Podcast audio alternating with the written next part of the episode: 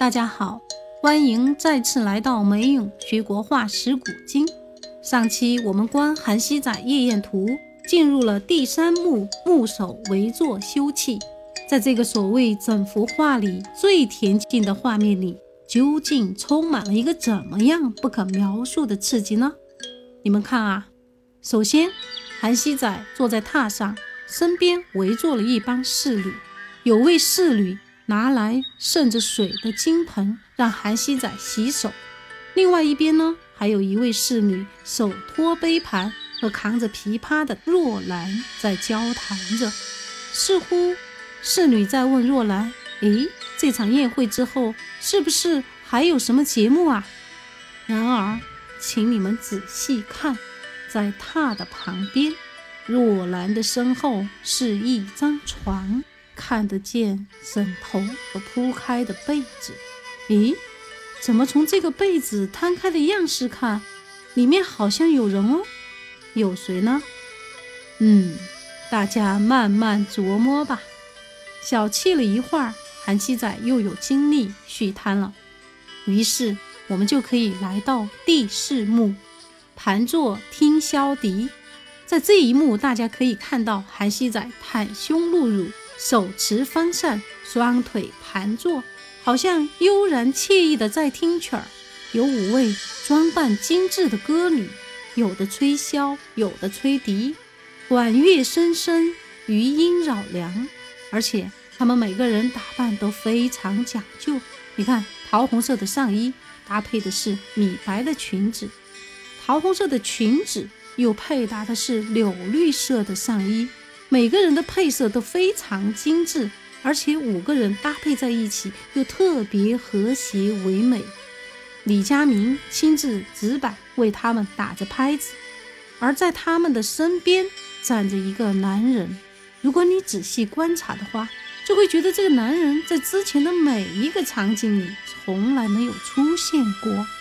他正转头向屏风另一侧的侍女窃窃私语。他是谁？他在说什么呢？有人猜测。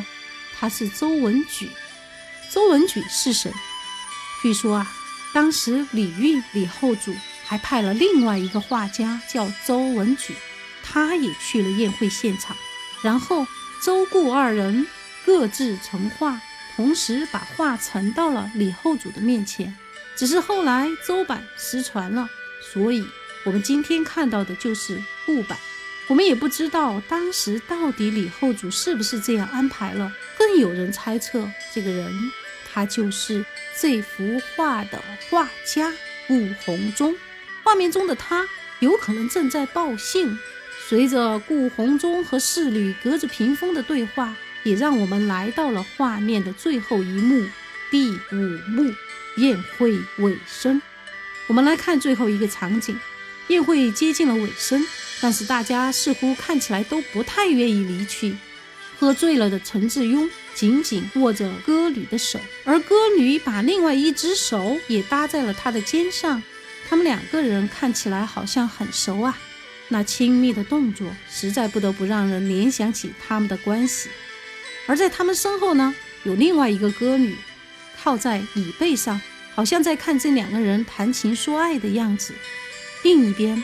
舒雅好像也醉了，她步履蹒跚，搂着歌妓的手，久久不愿放开，似乎在说：“下一次不知道什么时候再见你了。”韩熙载在他们中间，好像若有所思。好，来，我们再把画面回到最开头，不知道你们在最开头的时候有没有注意到，在画面的开头是一张。床幔高挂，锦被堆叠的床，一把琵琶横在床边。春宵帐暖，不知道是不是又是一番伊犁风景啊？一场纸醉金迷的宴会结束了，顾闳中看起来好像也可以回去交差了。在这幅画里面，韩熙载纸醉金迷、贪图享乐的个性，应该也是实锤定音了吧？但事实真的是这样的吗？艺术版碟中谍的玄机就在这里，让我们再回到这幅画里去看一看韩熙载的表情。明明是莺歌燕舞、饮酒作乐的狂欢，为什么主人韩熙载的眼神一直是带着悲凉和愁苦？难道是顾闳中早就已经知道这是一场韩熙载精心布局的大戏？他读懂了韩熙载，同情韩熙载的遭遇，又不得不回去向皇帝复命，于是就在画里埋下了这个伏笔。只不过皇帝没有看出来。这一切都不得而知。《韩熙载夜宴图》啊，从诞生到今天，还是有很多的谜团没有解开。李后主看了顾闳中的画，有没有看出此中玄机？或许他看出了韩熙载并非有不忠与反叛，但没有看出纸醉金迷的假象。还有比如，有人就说，当时李后主还派了另外一个画家叫周文举。他也去了宴会现场，是不是李后主还安排了一个螳螂捕蝉，黄雀在后的戏码呢？这些种种不得而知。但是这种种的谜团丝毫不影响这幅人物画的伟大之处。我想说的是，我们要真的感谢艺术家，感谢艺术，此种艺术的作者真的是太了不起。正是因为有了这样的艺术，才能够把这样的真实细腻的魂切面，特别清晰的展现在我们的面前。我们也得以通过这些画作去窥探这些人物既复杂又深刻的内心，同时，我们也得以通过这幅画穿越到那个茫茫动荡的岁月里面去，感受独属于人的温度。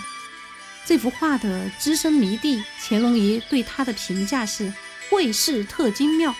我们仔细去看这个画里面的细节啊，你们看，桌子上的茶壶是什么样的？果盘里的点心有几个？柿子有几颗？都画得非常清楚。画中的家具的陈设也极尽细致，包括屏风上的绘画、琵琶上的装饰。被子与床幔上的景纹和人物，像侍女呀等等衣服的细节，甚至有人说，从歌女们按的吹孔的位置，你都能判断得出他们在演奏什么曲子。而根据这幅画的家具，我们现在再来进行原版复原，都不是什么难事。也正是因为这幅画艺术价值之高，所以后世呢有特别多的帝王将相和文人都争相拥有。在抗战胜利之后，当时的画家张大千以五百两黄金的价格，据说这个在当时是可以买下一个乾清王府的价格，用这样的天价买下了这幅画。后来这幅画几经辗转，最后被故宫博物院。珍藏，所以啊，非常建议大家，如果有机会，一定要去一睹真容，去抓住它里面的很多细节，细细的品味和研究。